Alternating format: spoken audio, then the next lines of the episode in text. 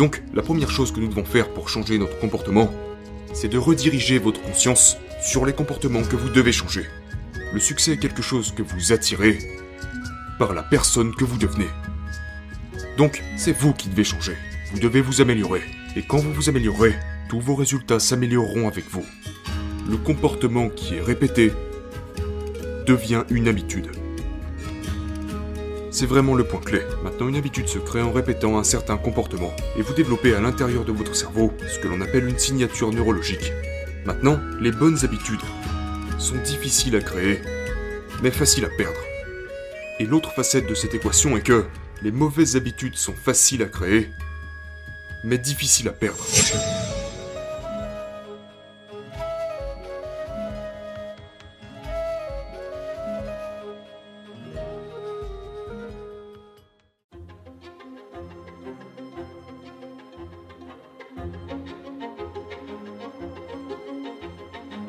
Voici le plus gros problème concernant vos choix.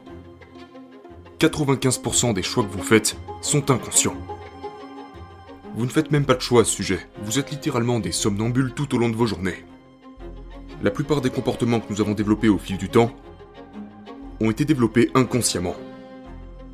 Et donc la première chose que nous devons faire, je vais vous donner un exemple. Lorsque vous apprenez à conduire pour la première fois, et que vous essayez de comprendre, vous êtes là genre, ok, je mets ma main gauche à 10h et ma main droite à 2h. Je dois regarder dans mon rétroviseur, mon autre rétroviseur, le rétroviseur central, cette jambe doit faire ça, cette jambe doit faire ça, mes mains doivent faire ça et ça, et vous devez faire toutes ces choses simultanément. Et vous vous dites mais je n'arriverai jamais à conduire, n'est-ce pas? Parce que tout ce que vous faites c'est penser à toutes ces choses que vous n'arriverez sûrement pas à faire simultanément. Eh bien, qu'en est-il aujourd'hui? Aujourd'hui vous pouvez conduire, tout en ayant une conversation, en mangeant, en appliquant votre maquillage, et puis que Dieu nous préserve en utilisant votre téléphone. D'accord? Vous est-il déjà arrivé de conduire sur l'autoroute et de vous rendre compte soudainement, oh mon Dieu, j'ai raté la sortie que je devais prendre depuis au moins 15 minutes. Est-ce que ça vous est déjà arrivé Pendant les 15 dernières minutes, ou peu importe le temps que ça a pris? Il s'agissait de 15 minutes où vous étiez complètement inconscient. Pourtant, vous conduisiez votre voiture sur la route et vous n'aviez plus du tout besoin d'y penser. C'est devenu une habitude inconsciente. Donc, la première chose que nous devons faire pour changer notre comportement, c'est de rediriger votre conscience sur les comportements que vous devez changer. Donc la prise de conscience est la première étape du changement. Le deuxième jour qui a changé ma vie est le jour où j'ai rencontré mon mentor, Jim Rohn, en novembre 1994. J'étais à un de ses séminaires au fond de la salle, et Jim, qui était sur scène, a dit Combien de personnes ici veulent en avoir plus? Alors j'ai levé la main. Oui, je veux en avoir plus. Je veux avoir une plus grande entreprise, plus d'argent, de meilleures relations. Bien sûr que je veux en avoir plus, mais je pensais, qu'est-ce que je dois faire maintenant? Parce que je travaillais déjà 14 à 16 heures par jour. Tout ce que je faisais, c'était me défoncer au travail. Et je pensais à ce que j'avais à faire maintenant. Donc j'étais prêt à prendre des notes. Ok Et maintenant quoi? Et il a dit, si vous voulez en avoir plus, vous devez devenir plus. Et je n'avais jamais entendu ce genre de logique. Et il a poursuivi en expliquant que le succès n'est pas quelque chose que vous poursuivez. Le succès n'est pas un processus d'action. Ce que vous poursuivez vous échappe. C'est un peu comme essayer de chasser des papillons. Il vous échappe, et il a dit à la place, le succès est quelque chose que vous attirez par la personne que vous devenez. Donc, c'est vous qui devez changer. Vous devez vous améliorer. Et quand vous vous améliorez, tous vos résultats s'amélioreront avec vous. Et donc je me souviens quand j'avais 29 ans, et je sentais que j'étais prêt à me marier, d'accord?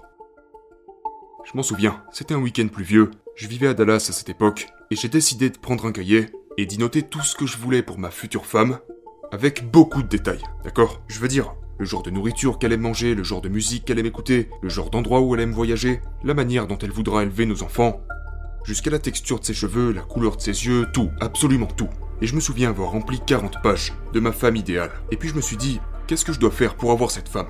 Et puis j'ai entendu la voix de Jim Rohn qui résonnait à l'arrière de ma tête qui disait, ce que vous poursuivez vous échappera. Au lieu de cela, pensez à qui vous devez devenir.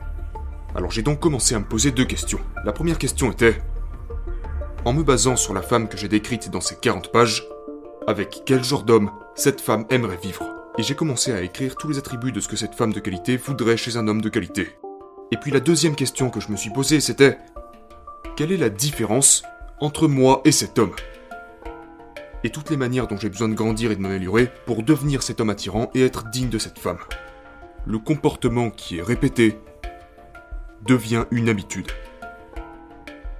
c'est vraiment le point clé. Les choix sur lesquels vous commencez à agir vont finalement devenir des habitudes.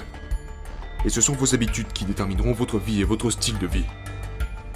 Si je vous observe pendant quelques jours et que je repère toutes vos habitudes, je pourrais deviner le montant sur votre compte bancaire à quelques euros près. Je pourrais prédire votre avenir. Je pourrais vous dire le type de relation que vous avez maintenant et le type de relation que vous aurez plus tard en observant vos habitudes. Parce que nos habitudes sont la manifestation de qui nous sommes et de comment nous vivons. Et ce sont elles qui déterminent vos résultats. Donc finalement, tout ce que nous voulons changer, ce sont nos habitudes. Maintenant, une habitude se crée en répétant un certain comportement, et vous développez à l'intérieur de votre cerveau ce que l'on appelle une signature neurologique. Ou, pour faire plus simple, votre cerveau est comme de la matière grise, qui est totalement malléable. D'accord Vous venez au monde sans habitude. Zéro. Vous les développez au fil du temps avec votre comportement, et cela développe ce qu'on appelle des sillons cérébraux. Et puis une fois que vous avez créé ce sillon cérébral, une fois qu'il est suffisamment profond, maintenant vous pouvez exécuter cette action sans jamais avoir à y penser et c'est ainsi que 95% de vos comportements se créent inconsciemment. Comprenez bien que ces habitudes, elles commencent à se former comme des toiles d'araignée et deviennent au fil du temps aussi épaisses que des câbles. Maintenant, les bonnes habitudes sont difficiles à créer, mais faciles à perdre. Si vous partez en vacances pendant deux semaines et que vous ne courez pas ou que vous ne vous entraînez pas, il vous sera très difficile de recommencer lorsque vous rentrerez chez vous. Et l'autre facette de cette équation est que les mauvaises habitudes sont faciles à créer, mais difficile à perdre. Vous êtes en vacances avec un ami qui a cette boisson particulière qu'il apprécie, donc vous commencez à la boire, et puis vous rentrez à la maison et vous vous rendez compte que vous continuez à la boire. Ce qui se passe ici, c'est que lorsque vous essayez de casser le sillon cérébral d'une de vos mauvaises habitudes les plus ancrées dans votre cerveau, c'est que c'est aussi difficile que d'essayer de surmonter la toxicomanie, l'addiction à la drogue ou à l'alcool, au niveau physique, émotionnel et psychologique. Ce sera autant douloureux,